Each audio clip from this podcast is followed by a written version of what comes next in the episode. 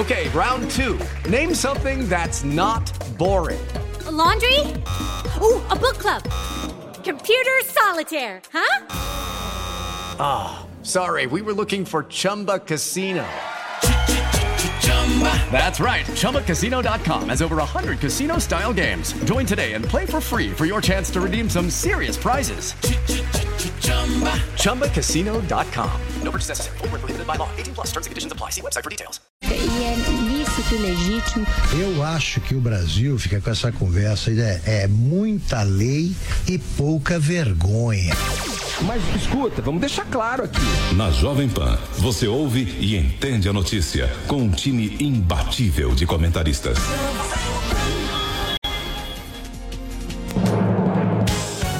Emissoras brasileiras da Rádio Pan-Americana. Jovem Pan. Jovem Pan São Paulo, AM ZYK 521, 620 kHz, FM 100,9 MHz. Jovem Pan News Brasília, ZYH 709, 750 kHz. Jovem Pan News São José do Rio Preto, ZYK 664, 900 kHz. Jovem Pan News Águas Lindas de Goiás, ZYR 232, 107,9 MHz e mais 80 afiliadas em todo o país. Você também pode ouvir a Jovem Pan no seu smartphone ou tablet através do aplicativo para iOS, Android e Windows Phone ou pelo portal jovempan.com.br. Jovem Pan, a rádio do Brasil. Pra cima deles, entrevistas, informação de bastidores. O time de comentaristas da Jovem Pan reunido para analisar os fatos da semana. Pra cima deles. Olá, muito boa tarde, seja muito bem-vindo. São 16 horas, confere aí, sexta-feira, dia daquele nosso encontro marcado. É hora do pra cima deles, hora de repassar os principais assuntos políticos da semana em revista, hora daquela nossa resenha, do nosso happy hour, do nosso bate-papo. Muito bem. Você pode participar, é para você que a gente faz esse programa e é você que faz esse programa usando a hashtag pra cima deles no Twitter e em todas as plataformas digitais da Jovem Pan. Estamos ao vivo para toda a rede Jovem Pan News e também em imagens no nosso canal no YouTube em www.youtube.com.br barra JP News e também pelo Facebook e no Twitter. Hoje eu tenho a companhia do meu parceiro Augusto Nunes. Como vai, prazer, Augusto? Como sempre é um prazer. Tudo bem. Recebo também o Mark Souza, que é âncora da Jovem Pan lá em Curitiba. E aí, Mark, legal? Legal, obrigado pelo convite, Silvio. E o Bruno Garchagen, a gente pode falar cientista político e por aí vai, ele já é da casa. Tudo bem, Bruno? Obrigadíssimo, Silvio, pelo convite, é uma honra. Muito bem, também nos faz companhia o Dr. Rodrigo Saraiva Marinho. Ele vai pedir para eu não falar doutor já já. Eu aposto. Ele é advogado, professor de direito, conselheiro do Instituto Mites Brasil e diretor legislativo da liderança da bancada do Novo na Câmara. Doutor Rodrigo, como vai? Para começo de conversa, vamos tirar o doutor. Que coisa mais infeliz. Um advogado ser chamado de doutor. Acho que a primeira coisa era acabar logo com a B e a principal coisa era acabar com essa ideia de ser doutor. A PEC 108 está aí já para começar a mudar o AB e é um prazer estar falando com todos vocês. Seja muito bem-vindo. Pois é, e você também pode mandar um vídeo para cá, se você quiser, pelo WhatsApp, mandando para 9 31 17 0620. De novo, 9 31 17 0620, usando o DDD 011 aqui de São Paulo. Olha só, eu vou começar o programa de hoje e esse programa, essa nossa resenha, e isso também é um pouco. É, é meio a minha cara, né? É um pouco debochado. É, às vezes a gente precisa rir para não chorar desse Brasil.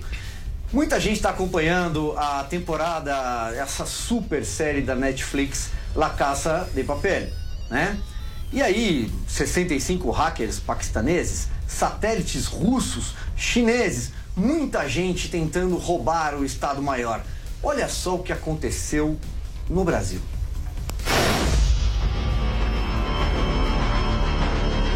Todos los que entiendan esta máscara como un símbolo de resistencia también entenderán el motivo de nuestra vuelta. La policía ha detenido a uno de los nuestros y lo retienen en paradero desconocido. No teníamos intención de volver, pero ante esta situación nos vemos obligados a reaccionar. Y esta vez lo vamos a hacer a lo grande.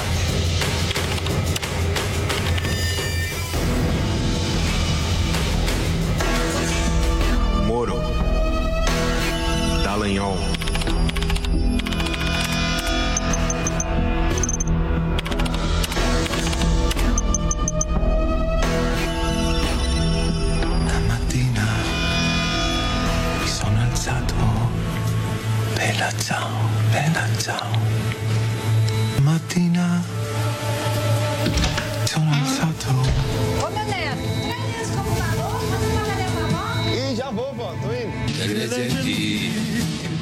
La casa de Araraquara. Pois é. A brincadeira é parte do nosso show. Meu caro Augusto Nunes, vai daí. E eu vou continuar assistindo isso aí com a mesma atenção. Vai virar uma série, É a casa de papel, né? Tem, tem elementos para isso. Mas olha só, a Polícia Federal é, prendeu quatro pessoas, cumpriu sete mandados de busca e apreensão, Augusto. Ah, aparentemente, é, essas pessoas que foram presas diante daquilo que elas já afirmaram às autoridades teriam entregue material surrupiado do aplicativo Telegram que envolve não só o ministro Sérgio Moro, então juiz da Lava Jato, e os procuradores da Força Tarefa, mas também o ministro da Economia Paulo Guedes, o presi tentaram hackear o presidente Jair Bolsonaro e nas mil contas que acessaram, a gente já não sabe mais o que esses caras fizeram, meu caro. Bom, é só para usar um lugar comum, é a ponta do iceberg e já é assustadora. Já é assustadora. Ah, um dos hackers eu nem teria, eu não, nem usaria, e o, o cuidadoso, né, costuma fazer isso, o cuidadoso teria dito, teria feito, porque baseado no que já disse a Polícia Federal, o chefe dos, do, da Casa de Araraquara, que é o, o, que tem o codinome Vermelho, ele entregou o material para o The Intercept. Entregou. Diz ele que graciosamente, em nome dos interesses da pátria, né, ele trabalhou de graça, entregou, não quis receber nada, não era esse o objetivo, mas o Glenn Greenwald disse que não, não confirma, não, uh, pode, começa a insinuar que pode ter recebido de outros. Eu acho que há vários outros grupos de hackers, mas eu acho muita coincidência uh, dois grupos diferentes se dedicarem ao mesmo alvo e depois uh, entregarem para o mesmo divulgador. Eu acredito no que disse o Vermelho, ele fez isso e entregou. Não acredito que tenha sido de graça esse trabalho, porque ele teria de viver de alguma forma. E é o sujeito que tem um prontuário suficiente para que eu possa afirmar que ele vive disso. Então é só o começo. Vem a, a, a, informações aí muito importantes. Eles cometeram crimes gravíssimos. Ouvir o presidente da República é um problema, problema de segurança nacional. Né? Isso aí não é brincadeira, não é garotão mexendo com computadores. É muito grave e eu espero que a Polícia Federal, e isso vai acontecer, vá até o fim. Agora começa outra série, né? Essa sim vai ser bem reveladora, porque a primeira não me entregou nenhum material suficiente para que eu culpe, uh, atribua ao juiz Sérgio Moro e à Força Tarefa de Procuradores culpas suficientes para anular processo, muito menos para soltar da cadeia criminosos presos justamente. Você levantou uma questão muito interessante, a gente vai falar sobre ela na sequência também, que é a, a insegurança né, é, que existe de um presidente da República ser hackeado. A gente vai chegar lá. Mark, queria te ouvir primeiro as suas primeiras impressões. Olha só, eu concordo com o Augusto e a investigação vem trazendo é, para a gente elementos que comprovam que era uma organização. Primeiro, a contradição entre os investigados, entre os suspeitos. Um deles disse que a primeira intenção era sim vender, Augusto. Depois, o Vermelho, eh, no segundo depoimento, disse que entregou de graça. Mas a primeira versão para a PF, ele disse que existia sim a intenção de, ve de vender essas mensagens e citou o PT, inclusive, como um dos destinatários. Não se tem elementos ainda de saber se o PT comprou ou não. Mas visto o histórico do partido, eh, a suspeita é interessante. E um segundo. Eh, uma segundo elemento que nos dá a certeza de que essa gente fazer isso para viver, Augusto, é que o principal comparsa, salvo engano, é Carlos Eduardo, o nome do segundo do hacker, ele era Uber, se apresentou como Uber, e a PF foi ver lá. É, quantas corridas você fez? Fazia três meses que não fazia nenhuma corrida. Nenhuma. Nenhuma. E veja, três meses, começaram a divulgar essas mensagens faz dois meses, tudo leva a crer que ele parou de trabalhar justamente para ficar invadindo é, computador e celular de autoridade da República. E as mensagens, quero chamar a atenção, Silvio, que elas são todas direcionadas para minar Lava Jato. Nessas quase Esse é o mil, alvo. Esse, esse é o alvo. É, entre essas mais de mil pessoas aí, é, pouco mais de é, quase mil, na verdade, cerca de mil, é, acessadas, está a Gabriela Hartz, que é a juíza da segunda Sim. sentença do Lula. Então eles já começam a preparar a narrativa já contra a Gabriela Hartz, porque vai ter a sentença confirmada em segunda instância, e aí o Lula vai ficar mais complicado. Então veja, é, a narrativa da esquerda já começa a se é, mobilizar em torno disso. Bruno, tua vez. É, já entrando um pouco nessa questão também que o Augusto levantou, o Mark tocou, é a insegurança que existe hoje em dia, né? Uma juíza, Gabriela Hart, substituta de Sérgio Moro na vara de Curitiba, é, tem um juiz também do Rio de Janeiro, Jornalistas. Tem, tem jornalistas, tem delegados, ministros. É feio, né? É muito grave, como o Augusto falou, é um crime gravíssimo. Ela chama atenção esse aspecto técnico, porque a gente descobriu que de uma forma quase amadora é possível invadir eh, telefones de altas autoridades e aí tem uma outra discussão que pode ser feita se essas autoridades estavam usando aparelhos criptografados, parece que não. né? no caso do presidente Bolsonaro, que foi um dos alvos, eh, uma das vítimas eh, que usa mais de um telefone, né? Mas o presidente já falou que não tem preocupação nenhuma, quando ele trata de coisa importante não é por meio de mensagem. De qualquer maneira, eh, aí tem um aspecto também que é a piada disso tudo, né? O sujeito que é ruivo tem o, o, o apelido de vermelho, entrega o, o, material para um site vermelho e tenta e supostamente teria a intenção de vender para o Partido Vermelho. Então a cor E parece que foi filiado ao PFL, ou é filiado... Do DEM, coisa do né? DEM, É, né? o antigo tem, PFL, tem, que hoje é o DEM, sim. Pois é, para tornar essa história ainda mais interessante, né? O, o Gilberto Freire tinha uma expressão que eu acho ótima aqui da cultura brasileira, que era a conciliação das contradições. Aqui no Brasil acontece coisas, do ponto de vista teórico e prático, É você não encontraria fácil em outros países. Talvez na Rússia, que é um país tão É, é, é contraditório palha, é palha. interessante quanto o Brasil, né? Mas, mas, tem, mas é gravíssimo o crime. É, acho que essa história está só começando. A Polícia Federal está investigando, tem muitos detalhes ainda que não vieram, a, é, não se tornaram públicos. é, e assim, a gente vai acompanhar. Agora nós temos duas novelas para acompanhar. Uma do site Intercept, que vem tendo uma estratégia que não é jornalística, é política. O alvo também é Lava Jato. Como Augusto falou, há uma coordenação eh, em termos de ataques de hackers visando essas pessoas que atuaram na Lava Jato e também políticos, de alguma maneira, estão eh, eh, vinculados com, com, a, com a defesa de, de, de punição de, de políticos corruptos, etc. E, portanto, há um direcionamento claro também de políticos e autoridades que pertencendo ao campo da direita. É uma discussão que a gente pode eh, refinar depois, mas de qualquer forma ainda não apareceu ninguém de esquerda como vítima desses hackers. Incrível, não? Nossa, ó, fazer até uma carinha. Eu, eu sempre brinco o seguinte: é, eu queria ver se hackeassem o celular do Navarro, aquele desembargador Eu não. de Porto Alegre. Ah, não, não, pra saber. Lembra aquele plantão dele que ele tentou soltar Favreto lá, o Fa- Favreto. ah, Perfeito, o Favreto. Favreto. Rogério Favreto. É, dele não hackearam. Por que será que não apareceu? Eu queria saber o que ele conversou naquele plantão que Por ele isso, tentou por isso que a o Lula. divulgação da lista é fundamental. Você tem que saber como é que é essa lista. A gente quer saber o que pensa o doutor Rodrigo e a última vez que eu chamo ele de doutor. Diga lá. Tá, João Silvio, eu acho que você tá brincando comigo só para não perder, a, não perder a graça e o deboche. Mas vamos na sequência. Ninguém tem 100 mil reais de dinheiro na sua casa à toa. Ninguém anda com 100 mil reais. Eu não sei, eu não sei quem tem essa, essa quantia tão alta em casa, guardada, de uma forma em cash, né, para não demonstrar qualquer ligação com alguém que tenha dado esse dinheiro. parece estranho, parece que há algum financiamento, parece que algo aconteceu naquela relação que pode, obviamente, gerar uma, uma relação entre os financiadores e aquele que fez né, a prática criminosa de violar as mensagens, de violar quem foi acessado, de violar as pessoas que tiveram seu material, é, seu material é, privado publicado. É interessante pensar nisso, porque naquela situação em que foi aparecido, apareceu mais de mil pessoas sendo investigadas, essas mil pessoas têm detalhadamente conversas de cada um a ponto do juiz Sérgio Moro falar em destruir a prova.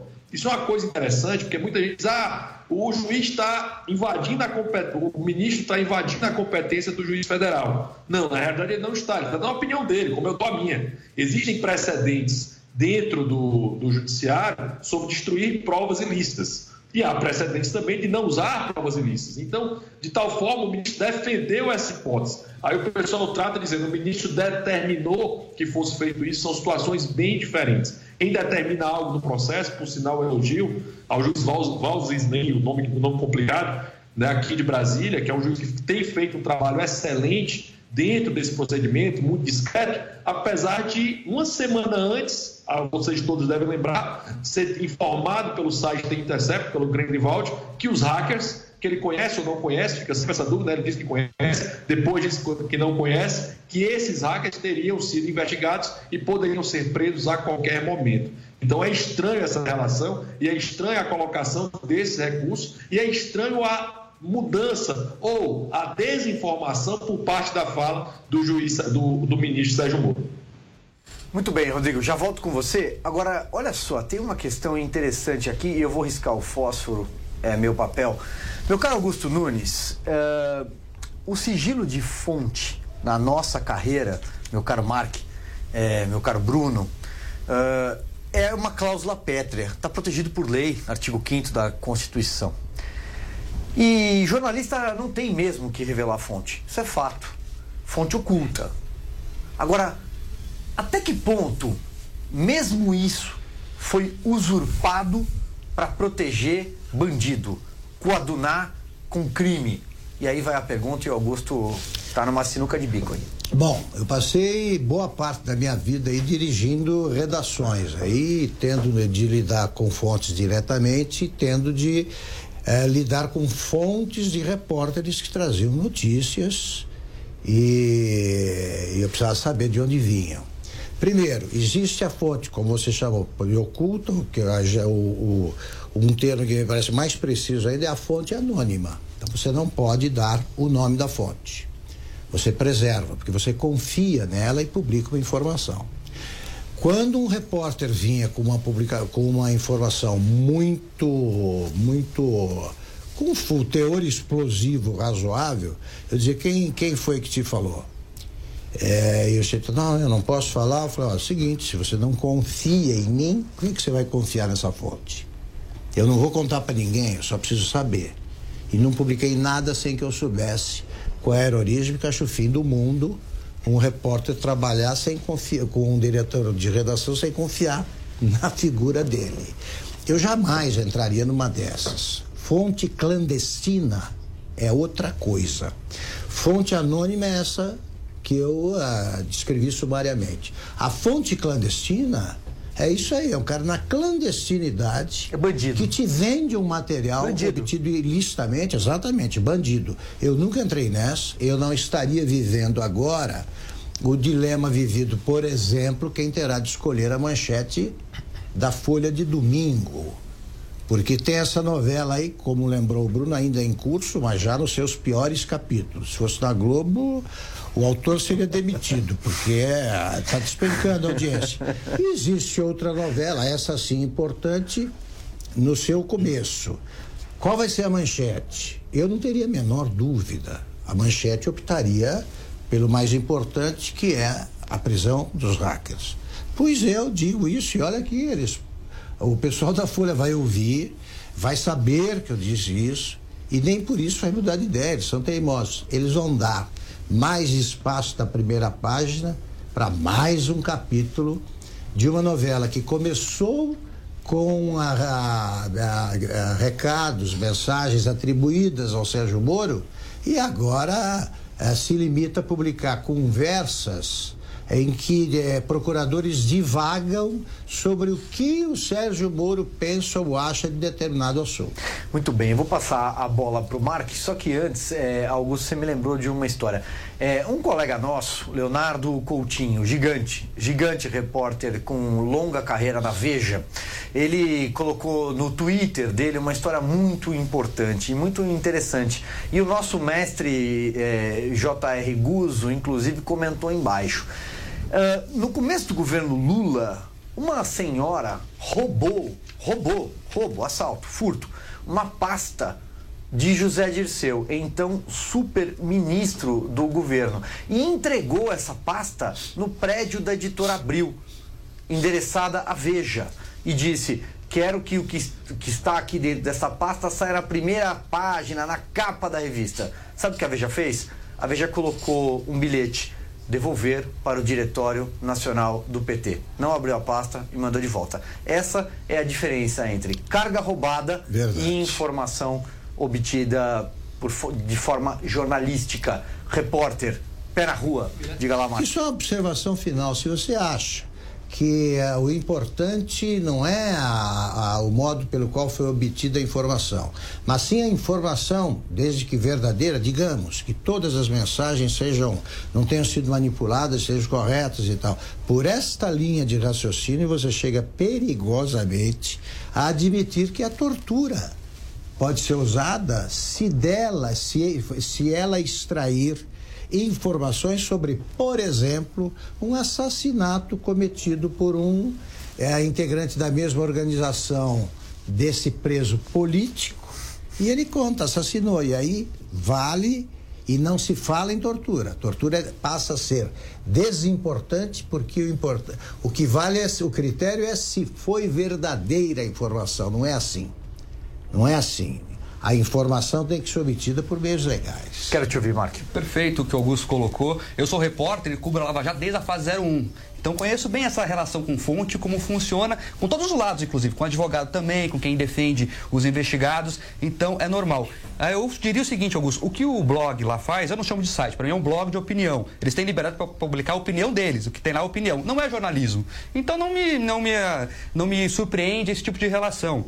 Vale lembrar que é crime, artigo 154A do Código Penal, é a lei Carolina Dickman que trouxe essa novidade para a legislação. Inclusive, é crime. Eles roubaram informações e um repórter que coloca é, na sua matéria é, produto de roubo, carga roubada, como você diz, na minha opinião, não é repórter. Eu falo isso como jornalista. Não é repórter. E vai vir mais coisa por aí. Por exemplo, dá uma informação de bastidor aqui, a PF vai divulgar nos próximos dias. Os hackers conversavam com os procuradores.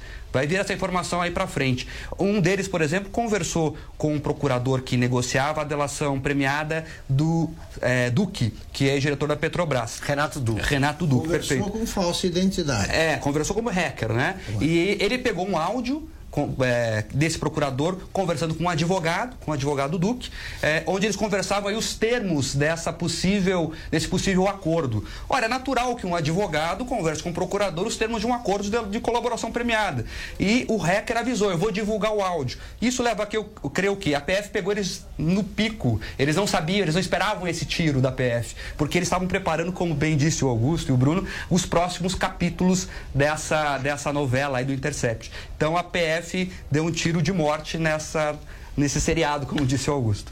Deixa eu ouvir o Rodrigo, que está com a gente pelo Skype, em áudio e vídeo, e na sequência eu volto com o Bruno. Diga lá, Rodrigo. Sim, é, eu gostei muito da posição do Augusto, porque ele traz um ponto interessante sobre receptação, né? Ele fala em carga. Eu vou pregar o artigo 180 do Código Penal, que diz o seguinte: adquirir, receber, transportar, conduzir ou ocultar em proveito próprio alheio, coisa que sabe ser produto de crime, ou inferir para que terceiro de boa fé adquira, receba ou oculte. Pela lógica do Código Penal, hoje, com a mudança tecnológica que a gente tem de transferir dados para um lado e para o outro, será que talvez Nesse caso específico, o senhor Glenn Grivaldo teria cometendo um crime, já que ele estava receptando informação que ele sabia ser, que ele sabia ser de fonte criminosa, ou seja, que ele sabia ser de um hacker, ele tinha consciência clara que a fonte era clandestina. Será que nesse caso o senhor Glenn Grivaldo já não estaria cometendo um crime, obviamente fazendo um paralelo entre esse pensando na carga roubada, essa carga seria informação roubada, né? Furtar, roubada, obviamente, porque foi com, com uma, um, um meio tecnológico para quebrar a confiança das pessoas e levar isso até a, ao intercept. Nesse caso específico, é tão grave que poderia já ser configurado não a questão de sigilo da fonte, sim, nesse caso concreto, uma questão criminosa para o Grindelwald, isso é, é, é, é, sério, porque isso também envolve uma portaria que saiu hoje, que é a portaria 666 de 2019, que, na minha visão, a portaria ela saiu no momento infeliz, a portaria assinada pelo Sérgio Moro, em que ela coloca situações em que pessoas perigosas que são suspeitas podem ser deportadas do país, terroristas, grupos criminosos organizados, tráfico de drogas, pornografia e torcida por história de violência. Essa portaria foi publicada hoje, na minha visão, em arrepio, inclusive a lei, a lei de imigração. Então tem uma, uma situação, um fato novo, né, surgiu agora no decorrer do dia, então, talvez todo mundo não esteja sabendo, mas essa portaria trata. Agora, Rodrigo, Rodrigo só uma, só uma, só uma questão, Rodrigo. É, é, isso não, não é por causa dos paraguaios que o Sérgio Moro mandou de volta para casa? Eu, eu acho que é, mas acho que pertenciam, acho que, que pertenciam a uma organização terrorista e estavam aqui no Brasil na mesma situação do Cesare Battisti. Eu tenho, tenho a impressão que seja isso.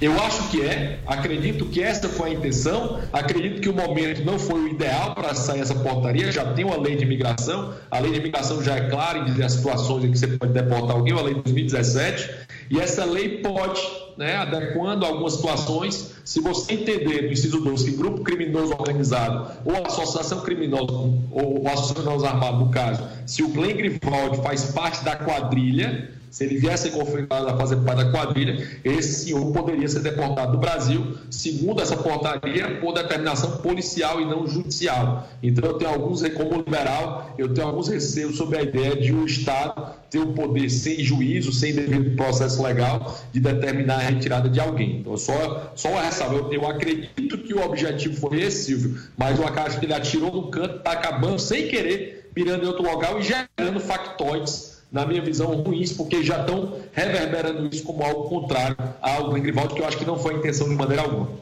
Muito bem, a gente já volta no tema, mas antes, vamos dar uma espiadinha? Você que está fazendo esse programa com a gente, solta aí, produção. Olha lá, pelo Twitter, Paulo Henrique da Silva Fernandes, o programa que escolhi para me manter informado. Pena que é só uma vez por semana. Opa, vamos fazer mais. O André Marques, sou ouvinte do programa e claro que não perco por nada. Obrigado, André. Só feras hoje, você nunca nos decepciona, Silvio Navarro. Eu tô sempre muito bem acompanhado, hoje mais do que nunca. Pra cima deles, muito boa a paródia do La Caça de Papel. Parabéns, produção. Separa aí que eu vou soltar mais duas vezes ainda. A Daniela está dizendo, vai ser complicado tratar de todos os assuntos nessa semana turbulento. O tema do Pra Cima deles é muito. O tempo é muito curto. É, é isso aí. A gente vai ficar no ar aqui mais umas 5 horas. A gente vai fazer uma janela comercial, mas antes, La Caça de Araraquara.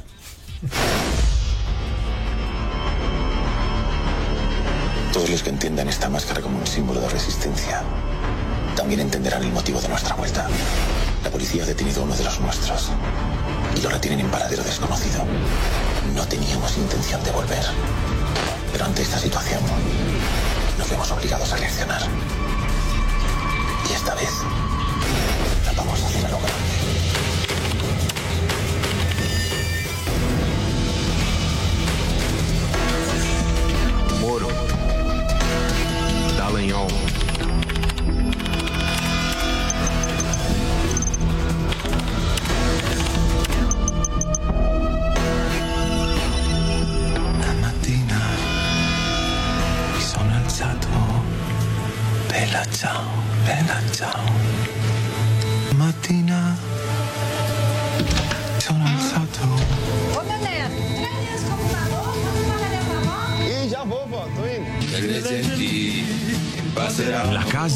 De Araraquara. Pra cima deles. Pra cima deles. Jovem Pan. Futebol na Jovem Pan. Um show de informação e opinião. Aqui, a mais vibrante transmissão com a palavra de quem faz o jogo e a emoção da bola rolando. Entre em campo na sintonia do melhor time de esportes do rádio brasileiro.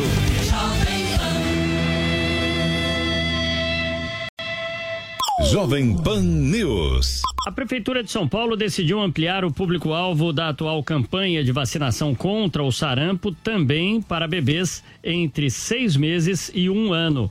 A capital está em campanha especial para pessoas com idade de 15 a 29 anos desde o dia 10 de junho, após a explosão de casos confirmados da doença. Os registros de sarampo dispararam 850% no estado de São Paulo, passando de 51 para 484 até o último balanço divulgado pela Secretaria Estadual de Saúde. A grande maioria na capital, onde houve a confirmação de 363 pessoas infectadas. E o número preocupa por já ser o maior registrado em 20 anos. A diretora de imunização da Secretaria de Saúde de São Paulo, Helena Sato, fala sobre as recomendações. Todas as pessoas de 1 a 29 anos de idade é fundamental que tenham na carteira duas doses da vacina do sarampo. Quem tem de 30 a 59 anos de idade, uma dose já será suficiente. E de um modo geral, quem tem 60 anos ou mais, não haverá necessidade de tomar vacina. A vacina é aplicada durante todo o ano nas unidades básicas de saúde.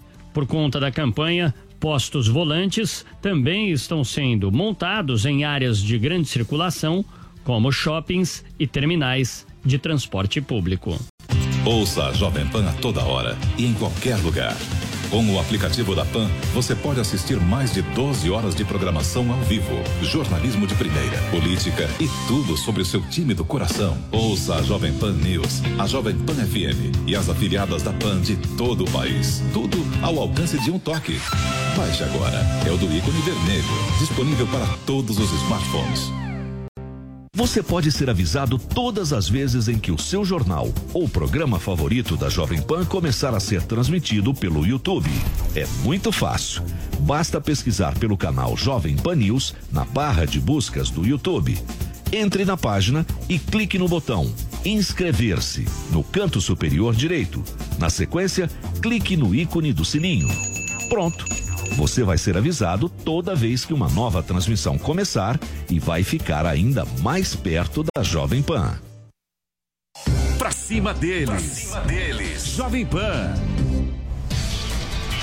Estamos de volta, este é o Pra Cima deles, a sua resenha semanal, o seu happy hour na sexta-feira, onde a gente repassa os principais assuntos da semana em revista. Hoje, evidentemente, estamos falando dos Arara Hackers, os hackers que foram presos por terem hackeado conteúdo de aplicativos, na verdade é do Telegram, do ministro Sérgio Moro, do ministro Paulo Guedes, muito provavelmente, tentaram invadir o celular do presidente Jair Bolsonaro e muito mais. Mil contas, talvez a sua. E o assunto que encerrou o bloco anterior era sobre o limite do sigilo da fonte. Até que ponto proteger a fonte anônima, e isso é protegido por lei, é cláusula pétrea e faz bem para a nossa profissão? Até que ponto isso foi usurpado por quem protegeu, foi partícipe, coadunou, não sei, cúmplice de um crime? É hora de ouvir o Bruno Gachag. Pois é, essa divisão que o Augusto fez eu acho muito importante, porque a gente entende de forma esquemática a relação do jornalista com a fonte ou com as fontes. Então a divisão é fonte anônima e a fonte clandestina. Normalmente o jornalista, quando faz uma investigação, ele tem acesso à fonte anônima e a, fonte anônima para o público, não para o jornalista. O jornalista sabe com quem está lidando. Você tem casos emblemáticos da atividade jornalística de investigação que resultaram, inclusive, em, em eventos políticos importantes. Estou lembrando aqui na década de 70, quando houve a renúncia do presidente americano Richard Nixon, a partir da investigação de dois jornalistas do Washington Post. Watergate. O, o caso do Watergate, Watergate. Bob Woodward Woodward e Carl Bernstein, dois jornalistas que a partir de uma fonte anônima que era do FBI ou CIA, FBI, né? É, era FBI. Do, do FBI. É, é, os jornalistas sabiam, pelo menos o que estava em contato direto, sabia quem era a fonte, portanto confiava nela. Nesse caso específico é, do, do, do Intercept, é, é, se essa fonte clandestina, se os donos do, do site ou do blog, como falou o Max aqui, é, eles é, tinham conhecimento da origem desse material, isso é um problema muito sério. E se a PF, a Polícia Federal, descobrir que houve pagamento, aí a situação fica pior ainda, porque aí tem uma cumplicidade é, no crime. Como o Rodrigo falou, a questão é penal, né, se, se haverá uma relação ali de, de furto de informação para poder municiar atividade jornalística, isso é muito grave. Agora tem um aspecto interessante da questão legal da proteção ao sigilo da fonte, que está no artigo 5 inciso 15 da Constituição Federal. O que esse inciso 15 diz é o seguinte: é assegurar a todos o acesso à informação e resguardar o sigilo da fonte. A Constituição Federal não fala da atividade jornalística. A Constituição Federal o que diz é que a sociedade é, a sociedade é assegurada o acesso à informação. Então tem uma nuance aí é, jurídica que é importante, porque o que a Constituição quer proteger no fundo é a qualidade da informação que chega Exatamente, às pessoas. É o direito à informação. O direito à informação. Aí sim resguarda o sigilo da fonte para que o jornalista tenha claro. todas as condições, inclusive legais do ponto de vista jurídico, não ser coagido, não ser preso, etc., não ser ameaçado, para poder é, fazer o, o, seu trabalho da melhor forma possível, para ter o seu exercício profissional é, garantido. Portanto, esse direito fundamental não é do jornalista, é um direito fundamental da sociedade de ser bem informada. Nesse caso, é, parece que está se delineando, né, se desnudando uma história que esse respeito à sociedade, que está garantido eh, na Constituição e por isso o sigilo da fonte é resguardado, não foi respeitado pelo Intercept. E aí a gente tem um outro patamar de discussão, inclusive do ponto de vista jurídico. Muito a bem. A fonte de... clandestina não tem nenhum direito à preservação. Aliás, ela não deve ser usada. Usada não tem direito a, a, ao sigilo nenhum, nenhum. É, exato. Aliás, Augusto, tem algo que eu sempre digo que é o seguinte: jornalismo, jornalista, jornalista não se forma, jornalista se forja. Jornalista não comete crime, nem coaduna com crimes. O resto é a matraca. Mas eu vou seguir na discussão, eu quero ouvir o Rodrigo sobre essa questão penal e legal. Não, na parte penal, Silvio, sem dúvida ele vai incidir na questão da carona digma, né? Que é o que já foi citado, já foi citado pelo, pelo Mark Taifa junto com vocês, em que no artigo 154 da Carolina Dickman é claro em dizer o fornecimento de informações. O meu ponto é que ele poderia também ser incluído, quem sabe, na Lei de Segurança Nacional, que é uma lei já mais antiga, de 1983. Essa lei trata da, da questão de violação de segredos políticos, essa lei de, a lei 7.770 de 83, e essa lei pode ter a questão de informações ou busca de informações de violação de de dados. A lei da época da ditadura está em vigor ainda essa legislação em termos de proteção de dados. Eu lembro que esses senhores eles invadiram na função de chefe de Estado o presidente da República, ministro, ministro Paulo Guedes, ministro Sérgio Moro. Então, o que foi feito é muito sério. E assim, e se o site, né, se o senhor Greenwald sabe que isso aconteceu ou faz uso disso, a minha visão é cúmplice. Então você tem uma situação muito séria daquilo que está acontecendo com relação a esse ponto. Então, você tem algumas leis envolvidas nisso. Você vai ter a Lei Carolina Dickman, a Lei 7.170, a Lei de Segurança Nacional e a Lei de Terrorismo. Então você vai ter uma legislação tratando já sobre esse tema e dizendo que a situação desse pessoal vai ser bem ruim. Né? Inclusive há informações do que o vermelho, que é ruivo, não é isso, Bruno? O vermelho que é ruivo, ele já está preparando a delação premiada para atingir aquelas pessoas que trabalharam junto com ele. Ainda é cedo para afirmar as consequências disso tudo, mas sem dúvida a nova La Casa de Araraquara ela terá suas consequências muito claras e muito drásticas para o Brasil e para os senhores que cometeram esse crime absurdo contra a segurança nacional. Infelizmente, né? Infelizmente, porque a gente está num momento em que a reforma da Previdência passou em primeiro turno, vai passar em segundo turno na Câmara, o Brasil tentando crescer, o Brasil tentando se erguer e ainda tem os Arara Hackers. Mark, volto com você. Já queria passou a bola para você, na verdade. Não, na verdade eu queria até ampliar o que o doutor provocando aqui, usando a provocação. Ele vai ficar bravo. Falou?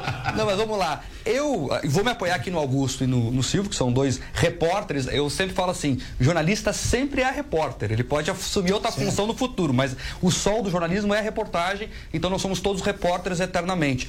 Eu, como repórter, quando recebo uma informação, a primeira coisa que eu pergunto, a fonte sendo sigilosa ou não, é. É, tá, mas da onde que vem essa informação? Se não há informação da pessoa, você conseguiu isso aonde? Para não cometer no erro de publicar é, é, produto de crime. Então, a, a consciência jornalística que o blog Intercept não teve é o que é, eiva tudo é, de uma ilegalidade muito grande. É cedo para afirmar ainda, vamos esperar a investigação, mas Augusto e Silvio, principalmente ser jornalistas, eu acho muito difícil o Glyn não saber do que se tratava. Ora, o sujeito chega para você com um monte de mensagem privada. Você conseguiu isso aonde? Foi de maneira legal? Eu acho difícil, a investigação vai mostrar, mas, Augusto, acho difícil ele não saber que era ilegal aquele conteúdo. E como lembrou o Rodrigo, vivia do quê? Esses caras viveram do quê durante esse tempo todo e que se dedicaram a um trabalho. Eles sabiam que iam vender esse trabalho. E eu digo que eu, eu registro aí com, com um espanto a, a, o suposto espanto do PT por aparecer como um dos candidatos a comprador na cabeça do, do hacker. É, o, o Glenn Greenwald, eh, o Glenn Greenwald, por exemplo, foi procurado isso. É, não sei se ele estava se era o segundo da lista e tal. O PT foi pensavam no PT. Procuraram o Glenn é, é, Glenn Greenwald para porque ele é um recep, como se viu agora receptador de material roubado. É isso que ele é não é jornalista. Receptador de material roubado. É por esses meios que nós vimos agora. O PT tem histórico de receptação todo mundo só pega o passivo do PT ele aparece por exemplo vou, dar um, um, um para usar uma imagem bem clara, se eu roubo uma joia aí numa joalheria qualquer, eu já vou direto ali no joalheiro, que eu sei que é receptador. Quem é que você vai procurar quando você rouba o material que prejudica a Lava Jato? O PT, né? Claro. Augusto, é. tem um caso do PT emblemático de acesso a dados sigilosos, o Francinildo, lembra? Por exemplo. O PT usou lá. Sim, o caseiro, do caseiro. É isso aí. Do Palocci, né? Pasta rosa, eles vivem comprando coisas, eles compram bobagem. Compram, eu, é. eu procuraria o PT. Aí foi um gesto inteligente dos hackers. É, aliás, Mark, desculpa, mas o seu estado em relação ao PT é né? Floresce ali, né?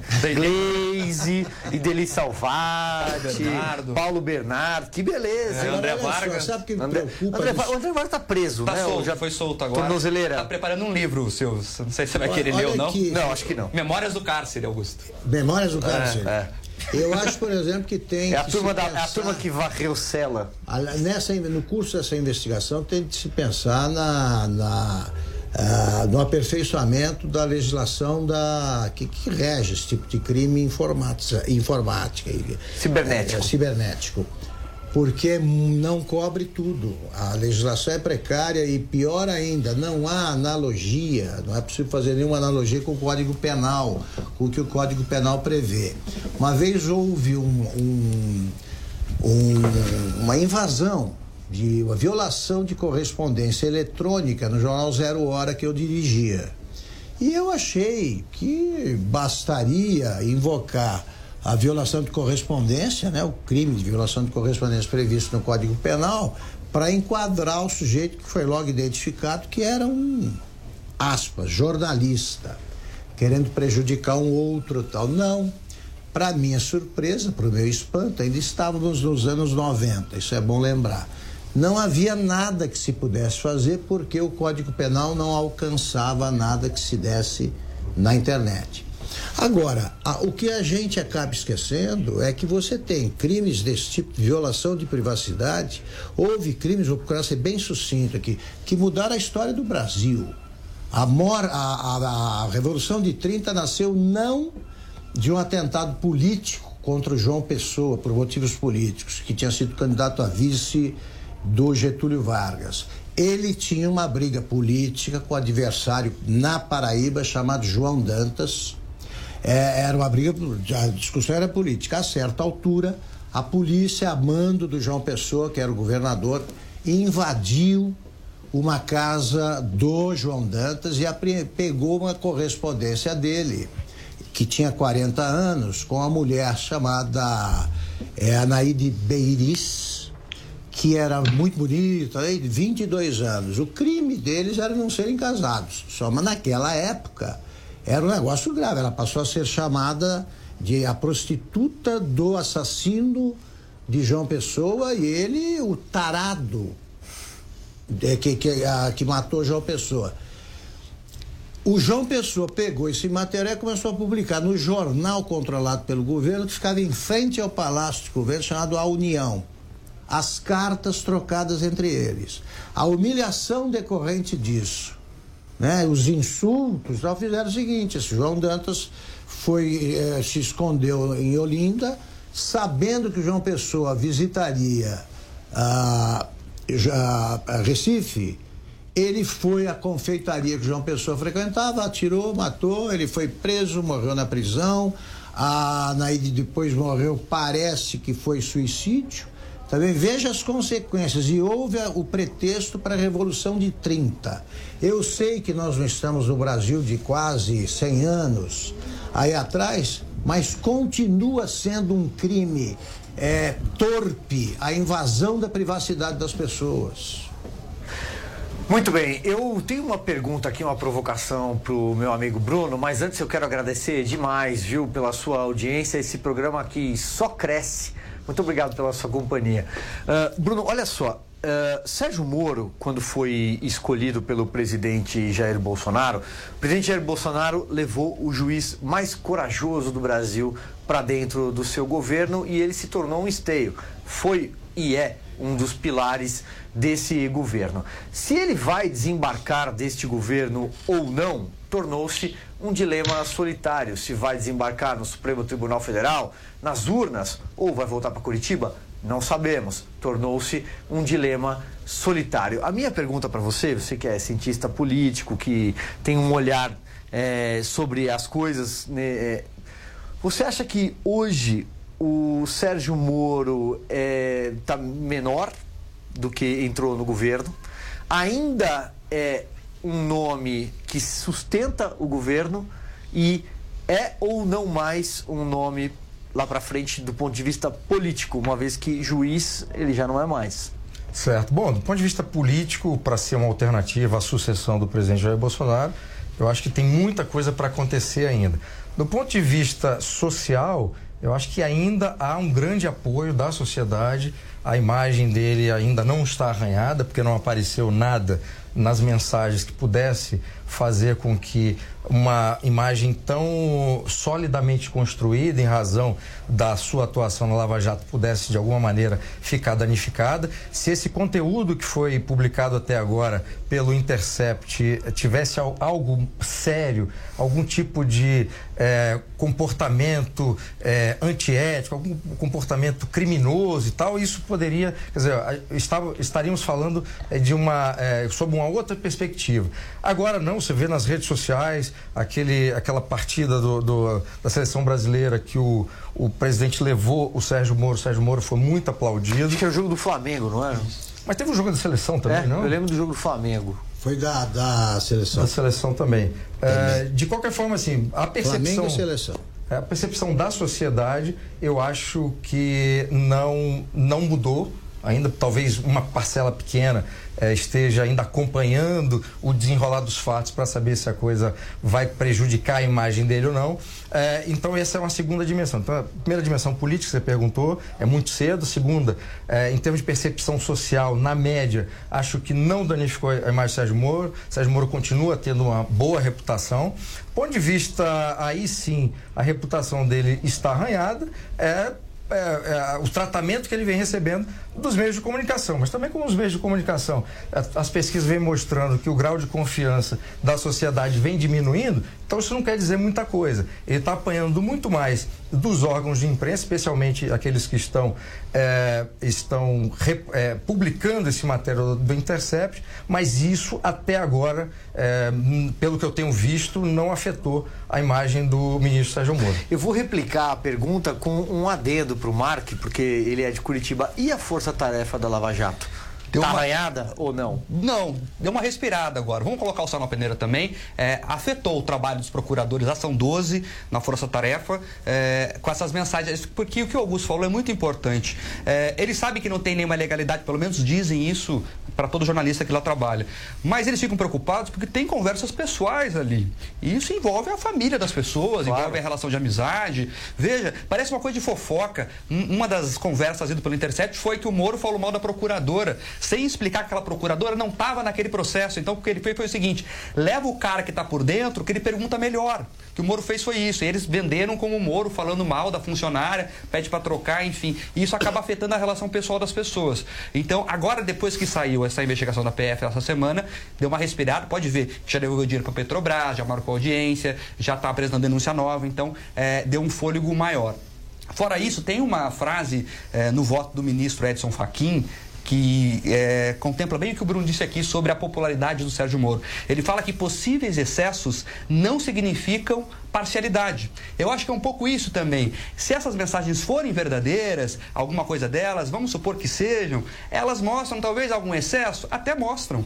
Mas não significa que o Moro agiu mal, que a Lava Jato era um grande complô da CIA com o Trump, como o PT vende, para acabar com o Lula. Nada disso. Então acho que a população entendeu esse recado. Eu vejo mais assim. Aliás, uma, desculpa, Silvio, só para pegar o gancho aqui. É, uma das reportagens que saiu era o Moro é, cobrando dos procuradores que os, os delatores cumprissem pelo menos um ano de prisão em regime Exato. fechado. Né? Então, do ponto de vista da sociedade, mostra que é um juiz rigoroso. E se queixando, então... inclusive, que, olha, o acordo de delação está sendo muito generoso. Não é assim. Ou seja, é o papel do juiz. Ele estava cumprindo o papel dele. E aí eu vou fazer aqui um Mas papel deixou... de ombudsman. É, vou chamar a Folha o de São Paulo, a Folha de São Paulo foi é, é, desleal, é, Augusto, quando ela coloca na manchete, Moro interferia nas delações. Ah, essa manchete... E a matéria, ah, não, não, e a matéria não, não explicava é, isso, aí falava outra é... coisa, inclusive. Era o seguinte, você pega, lê os artigos do Augusto, Zé... Augusto fala, depois você passa a bola lá pro Rodrigo, diga lá. Você lê os artigos do Zé Roberto Guzzo, né? E lê, lê, lê. Eu, por exemplo, leio há séculos. E sou admirador dele e amigo. Dois votos. Aí eu, eu digo assim, ah, eu acho que o Guzo, diante deste problema, ele vai escrever tal coisa. Né? É isso que foi o interferiu. Eles usaram esse verbo. É uma manchete que, olha, seria crime Exato. jornalístico em qualquer jornal que eu trabalhasse. É. Exato. Vou passar a bola pro nosso. Você, Augusto Nunes, passa a bola para, para Rodrigo. o Rodrigo. Que orgulho ter uma bola passada pelo Augusto Nunes, viu? Prazer imenso ter essa bola passada. É, primeiro ponto, o Moro homologou todas as relações premiadas, ele gostando ou não da generosidade. Então, não tem que falar que ele se meteu, ele reclamou, achou que era pouco, mas homologou mesmo assim. Buscando a fala do, do Augusto também sobre a questão lá da década de 90 do Zero Hora, a, legislação era para se adaptar à realidade dos fatos, né? não era para a legislação ter que mudar porque surgiu a internet e é essa situação toda. E se você tem uma discussão grande dentro da, do garantismo penal, dentro do judiciário, que, como diria Theodore Daurimp, num livro brilhante chamado A Vida na Sarjeta, que ele diz o seguinte: quando os bandidos entenderem que há uma teoria a favor deles, eles usarão a teoria a seu favor. E no Brasil, a teoria do garantismo penal é usada de maneira completamente deturpada, porque a base dela é devido ao processo legal, mas na prática, muitas vezes, ela é usada para defender bandidos. Esse é um problema sério. E puxando mais um gancho da fala do Augusto Nunes, que falou sobre o PT como um grande joalheiro. Quando esse grande joalheiro não recebe, você pode ir para a linha auxiliar, para o joalheiro menor. E hoje a linha auxiliar do PT, sem dúvida nenhuma, é o PSOL. Não é isso, pessoal? Por, por fim, né, para pegar aí a fala do Marcos sobre o Paraná, que o Silvio comentou do Paraná, eu sou cearense. Né? Então você tem um problema sério do Ceará do PT. Nós temos o governador ligado ao PT, o prefeito da capital ligado ao PDT do Ciro Gomes, o prefeito Sobral ligado ao PDT do Ciro Gomes. E na realidade todos os três PT e PDT do Ceará são ligados. Então eu acredito que para uma comparação entre o Ceará e o Paraná, eu gostaria de estar já começando a olhar para o Paraná e olhando menos para o Ceará. Eu acho que eles estão numa situação bem melhor do que o que a gente tem a, a, no estado do Ceará.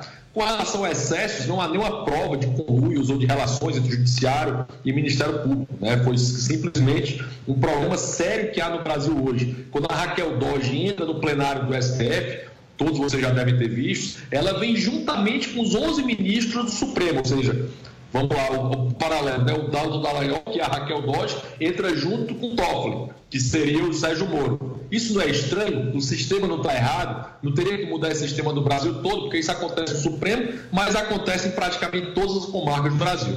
Isso precisa ser mudado e revisto com urgência. Precisa, deve. Aliás, você está trazendo mais um tema aqui. Eu só tenho mais três minutos de programa no pique, Augusto Nunes. Como é que vai ser contada essa história nos livros de história e do futuro?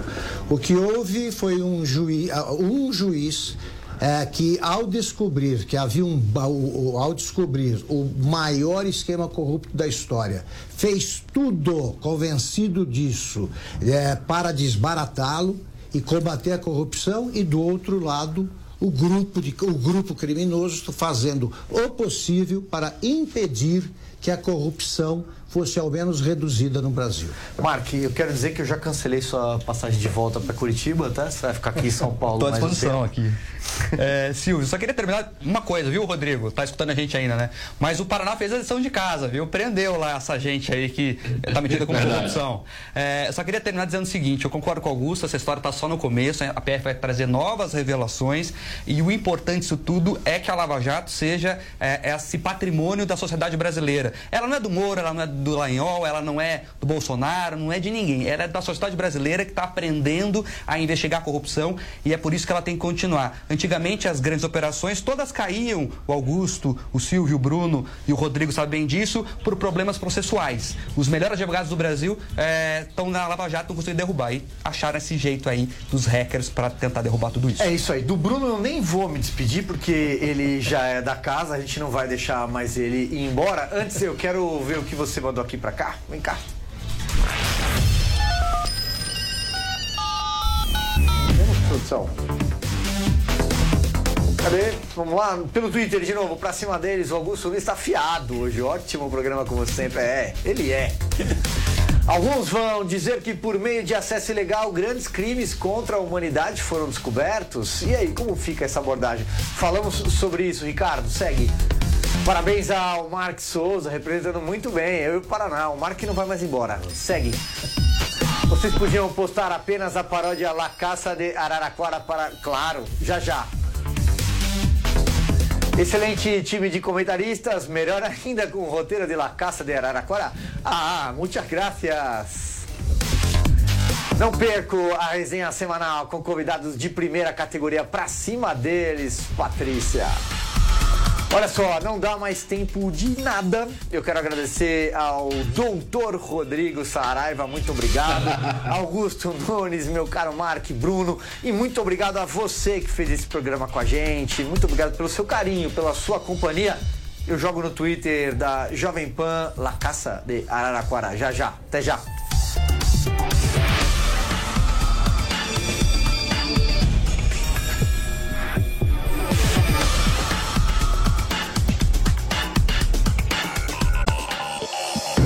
Cima deles. Pra cima deles. Jovem Pan. Ouça a Jovem Pan a toda hora e em qualquer lugar. Com o aplicativo da PAN, você pode assistir mais de 12 horas de programação ao vivo, jornalismo de primeira, política e tudo sobre o seu time do coração. Ouça a Jovem Pan News, a Jovem Pan FM e as afiliadas da PAN de todo o país. Tudo ao alcance de um toque.